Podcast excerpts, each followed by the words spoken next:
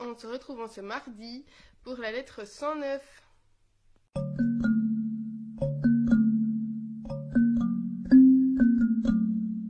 Dans cette lettre 109, Sénèque va répondre à la question de Lucidius, question à laquelle il n'avait pas voulu répondre dans la lettre précédente parce qu'il y faisait ses recommandations justement par rapport au, fait que Lucidius lui posait cette question. Donc ici, il lui répond. Et la question de Lucidius, c'était est-ce que le sage peut être utile au sage Alors, la définition du sage, on va dire que c'est celui qui est comblé de biens et qui est vraiment au sommet de ses biens. Donc, est-ce que quelqu'un peut lui être utile? Alors, Sénèque répond que l'autre sage va pouvoir lui servir de stimulant. Euh, seul, il va pouvoir arriver à rester au, sommet, mais euh, comme le coureur, par exemple, un coureur très bien entraîné va pouvoir euh, euh, atteindre la fin de sa course tout seul, eh bien, le fait d'entendre son entraîneur euh, l'encourager va lui donner un nouvel élan et un nouveau souffle. Et donc, c'est vraiment ça que Sénèque pense à propos de ce qu'un sage peut apporter à un autre sage, c'est-à-dire un nouvel élan, un nouveau souffle. Alors, il dit aussi que comme l'homme mauvais va entraîner un autre homme mauvais euh, par exemple en irritant sa colère, en exaltant ses plaisirs. Donc finalement, le, caractère mauvais va s'entretenir. Eh bien, il est de même pour l'homme de bien.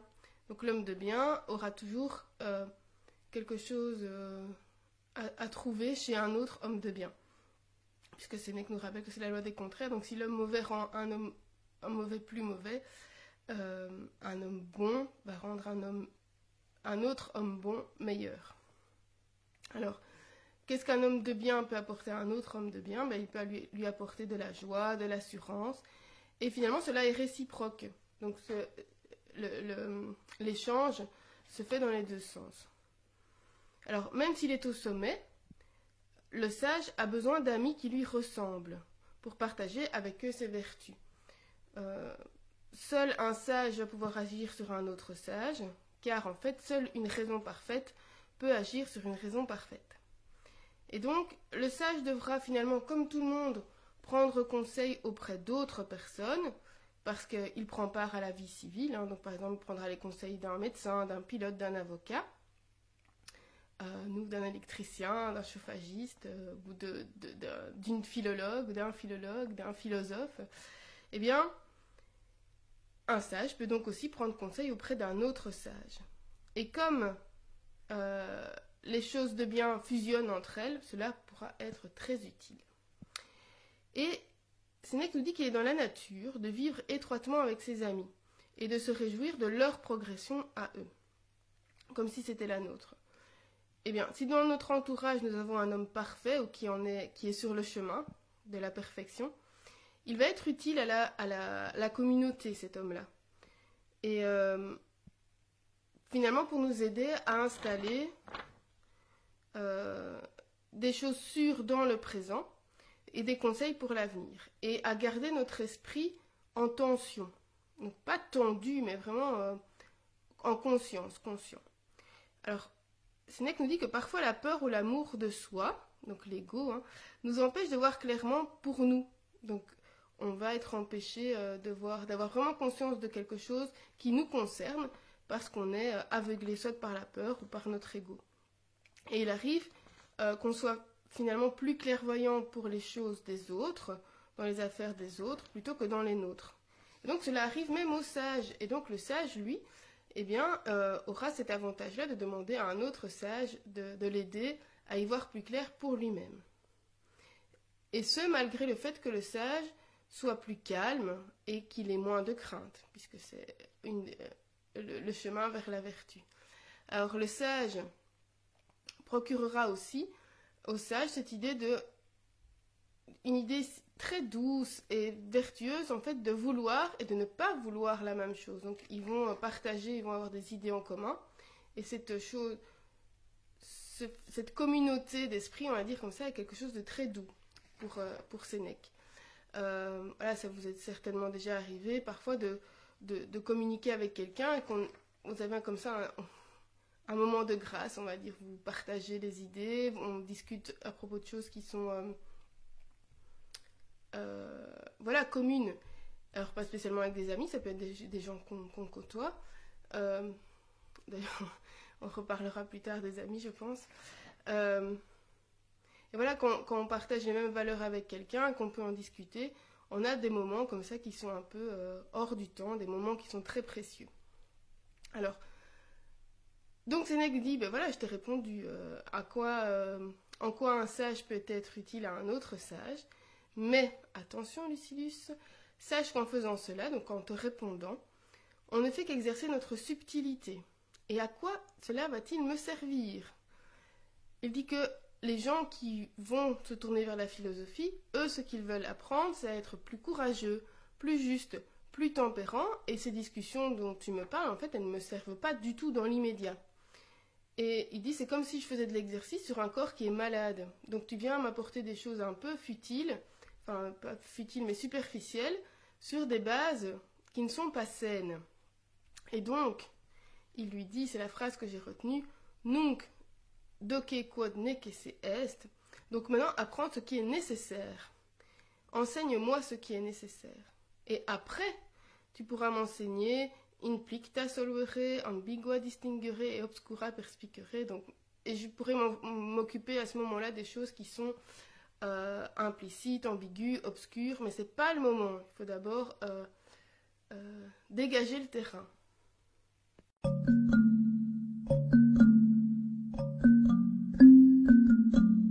Alors même si nous ne sommes pas des sages, et bien pour nous aussi, hein, les conseils des autres peuvent nous être utiles. On peut s'enrichir des expériences des autres euh, et demander conseil. C'est très important, je pense, de s'entourer de gens, euh, de personnes positives. Euh, et dans ce cas-là, l'aide va pouvoir être réciproque. Comme Sénèque le dit, ben, parfois même on n'en a pas conscience, on va pouvoir être utile à quelqu'un par ce qu'on dit, par ce qu'on fait, sans que ce soit intentionnel. Euh, il est important pour moi, alors je pense ben, évidemment dans notre vie de tous les jours, par rapport aux gens qu'on côtoie, par rapport aux, élèves que je peux rencontrer dans ma vie d'enseignante ou personnes que je vais voir dans, dans mon métier de sophrologue, euh, l'importance des encouragements positifs. Parce que même si on connaît la route, comme le coureur qui, voit le, chemin, euh, qui voit la ligne d'arrivée, va pouvoir y arriver seul, eh bien, les encouragements de quelqu'un sur la fin vont pouvoir lui donner un nouvel élan, une nouvelle impulsion, et qui vont l'aider et à peut-être euh, avoir l'arrivée sous un nouveau jour. Eh bien, je pense vraiment que euh, ces encouragements positifs sont essentiels souvent aussi le fait que les autres voient plus clair que nous dans notre situation. Donc parfois on peut être aveuglé, comme Sénèque le dit, par la peur, par un ego, euh, par euh, voilà, on n'a peut-être pas envie d'aller euh, chercher ce qui cloche parce que bah, voilà, ou ça nous fait peur, ou on n'a pas envie de changer tout simplement, et on va avoir un blocage, et donc on peut faire appel à quelqu'un qui en qui on a confiance et qui va pouvoir nous aider. Alors ça peut être quelqu'un de un ami, quelqu'un de proche ou un professionnel hein, qui, va nous aider à, y voir plus clair. Et pour certaines personnes, le fait de, demander de l'aide, ça peut euh, vouloir dire qu'on est faible, faire aveu de faiblesse.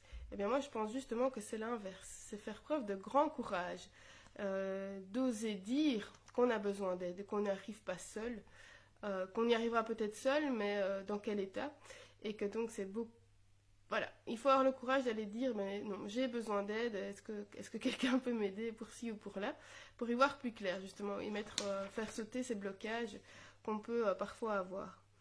Et euh, ça me faisait penser, justement, dans, le métier de sophrologue, mais si, il y a, deux choses, à la fois, si on, ne pratique pas soi-même, donc c'est comme la philosophie, hein, si on, en reste au niveau des paroles et qu'on n'applique jamais, qu'on ne passe jamais à la pratique, ben, ça n'a aucun sens et on ne peut pas transmettre ça à quelqu'un d'autre. C'est la même chose pour la philosophie. Et euh, voilà. Donc, euh, pour ce qui est de la sophrologie ou même de la méditation, hein, il faut pratiquer si on ne veut pas être comme le cordonnier euh, mal chaussé. une deuxième chose que je voulais remarquer, c'était la fin de la lettre. Sénèque nous dit que, bon, laissons tomber toutes ces subtilités parce que voilà, on n'est pas encore sur la on n'est pas encore sur des bonnes bases. Il faut d'abord apprendre ce qui est nécessaire. Et euh, ce qui est nécessaire, c'est le plus simple finalement.